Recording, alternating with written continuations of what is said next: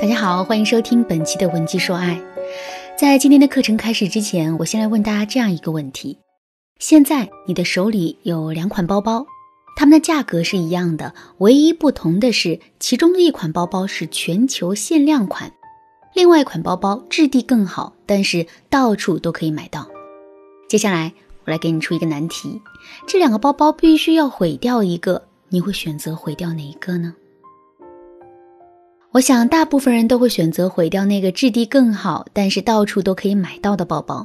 为什么会这样？原因很简单，虽然两款包包的实际价值是一样的，但是那个限量款的包包更稀缺，这种稀缺性让它显得更有价值。这个现象在消费心理学上有一个专门的术语，叫做稀缺效应。生活中利用稀缺效应的例子还有很多。比如说，在销售商品的时候，商家经常会用一次性大甩卖、清仓大特价来引诱顾客，使顾客提高购买行为。为什么顾客会争相购买呢？因为物以稀为贵，这一次不买，下一次就没有机会了。为什么要问这个问题呢？这是因为我们在生活中发现了一个现象，在婚姻里啊。很多女人都希望用展示自身的能力和贡献的方式来获取老公的尊重，却不懂得营造自身的稀缺性。结果到最后，他们做的越多，男人就越是会习以为常。甚至，男人还会因此觉得这个女人很廉价，身上完全没有发光点，从而对这段感情感到厌倦。小乐今年二十九岁，是一家语言培训机构的授课老师。小乐和老公小峰是通过相亲认识的，现在两个人已经结婚两年了。小乐骨子里啊是那种贤妻良母的性格，在这两年的婚姻生活中，他把这个特点体现的淋漓尽致。首先，家里的家务小乐全包，平时晚上下班一回到家，他就开始各种忙活，先是洗衣做饭收拾家务，然后是刷锅洗碗照顾孩子。临睡觉的时候，她还要把老公穿的脏衣服、脏袜子一件又一件的洗干净。而且小乐从来都不给老公提要求、添麻烦，相反，她还会想尽办法满足老公的各种需求。比如有一次，老公想买一个最新款的苹果手机玩游戏，小乐毫不犹豫的就同意了。可是这些钱是她原本想给自己买个新电脑用的，毕竟自己的那个老古董。早就卡得不像样子了。生活中，小乐这种舍己为人的表现还有很多。闺蜜们都说她傻，可小乐却在心里想着，自己苦点累点没关系，只要能够得到老公的认可和体谅，这些都不算什么。可是，就连这么一个小小的要求，小乐都没有被满足。事实上，她的这些辛苦和付出，老公从来就没有看在眼里过。甚至在一次吵架的时候，老公还说出了心里话，说：“你做的这些事，随便找个保姆都能干，而且干的肯定比你好。”听到这句话，小乐的眼泪唰的一下就流了下来。她万万没想到，自己一心一意为了这个家，最终却是这样一个结果。后来，小乐始终过不去心里的这个坎，于是呢，就来找我。我听完了小乐的情况后，就把上面讲到的有关稀缺性的知识告诉了他。为什么小乐做了这么多事情，可是她却不被老公珍惜呢？其实这都是因为她付出的太主动、太轻易了。小乐听完我的讲解后，频频点头，然后问我，到底该怎么打造自身的稀缺性？于是我就教给他三个方法。第一。培养自身的不可替代性，在一个公司里，最有地位和话语权的是什么人呢？其实除了老板和投资人，那就只有一种人了。这种人就是不可被替代的人。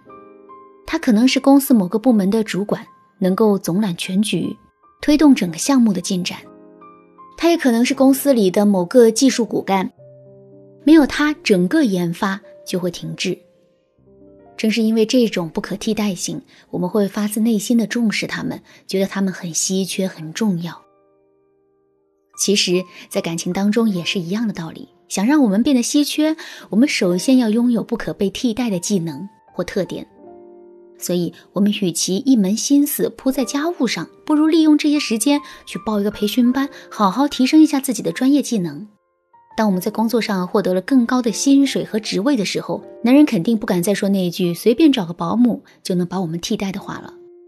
即使不去提升职业技能，我们也可以多用一些时间来保养自己，让自己有一个好皮肤、好气色、好身材。我们也可以多看一些书，没事的时候练练瑜伽，让自己有一个好气质。这些都是我们不可被替代的资本，也是我们自身稀缺性的体现。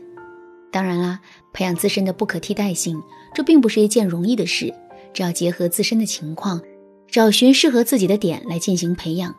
如果你不知道从哪个渠道挖掘自身的天赋，可以添加微信文姬零零九，获得导师针对性的指导。第二，让男人为我们的付出买单。生活中肯定有一些事情是我们不得不去做，可是却并不能因此增值的，比如说洗衣、做饭、收拾家务。在面对这些事情的时候，我们到底该怎么表现，才能打造出自身的稀缺性呢？其实，一件东西给人的稀缺感是随着它价格的增长而不断提升的。比如说，三块钱一斤的香蕉，我们会觉得它是普通水果；而几十块钱一斤的榴莲，我们就会觉得它很稀有、很高档。同样的道理，想让男人更加珍视我们，那么我们就要让他付出更多的成本和代价。就拿做家务这件事情来说吧，如果我们天天无偿扫地，时间久了之后，扫地就成了一件既简单又普通的事情。如果我们在每次扫完地之后都强制要求男人给我们捶十分钟的腿、捏五分钟的肩呢？当男人在潜意识里把我们扫的每一次地都兑换成他需要付出的辛苦的话，他肯定就能感受到我们做的事情的价值了。第三，偶尔把对男人的好拿掉。在生活中，我们经常会听到一句话。这句话叫“身在福中不知福”。仔细想想，确实如此。在正常情况下，我们谁会觉得身边的空气很珍贵呢？可是，当我们到了空气稀薄的高山上的时候，我们马上就能感受到它的价值。同样的道理，想让男人更深刻地感受到我们的价值，我们也要偶尔把对他的好拿掉。比如说，当男人提出让我们帮他做什么事情的时候，我们不要一股脑的答应。而是要找个理由拒绝他，然后让他自己去做。再比如，我们可以假借出差的名义去外面短暂旅游几天，把家里这一大摊子事儿全交给男人。当男人应付不了的时候，他自然就知道了我们的重要性。这三个方法呀，是打造我们自身稀缺性的常用方法。可是，打造完自身的稀缺性之后，我们也并不是从此就高枕无忧了。事实上，一个人身上的稀缺感并不是固定不变的。就拿一个限量款的包包来说，我们刚买下它的时候，肯定会对它倍感珍惜。可时间久了之后，随着包包的升级换代，我们总有一天会把它束之高阁的。怎么才能永远保持自身的稀缺属性呢？你可以添加微信文姬零零九，文姬的全拼零零九，让导师教你正确的方法。好啦，今天的课程到这里就结束了。文姬说爱，为你一生的情感保驾护航。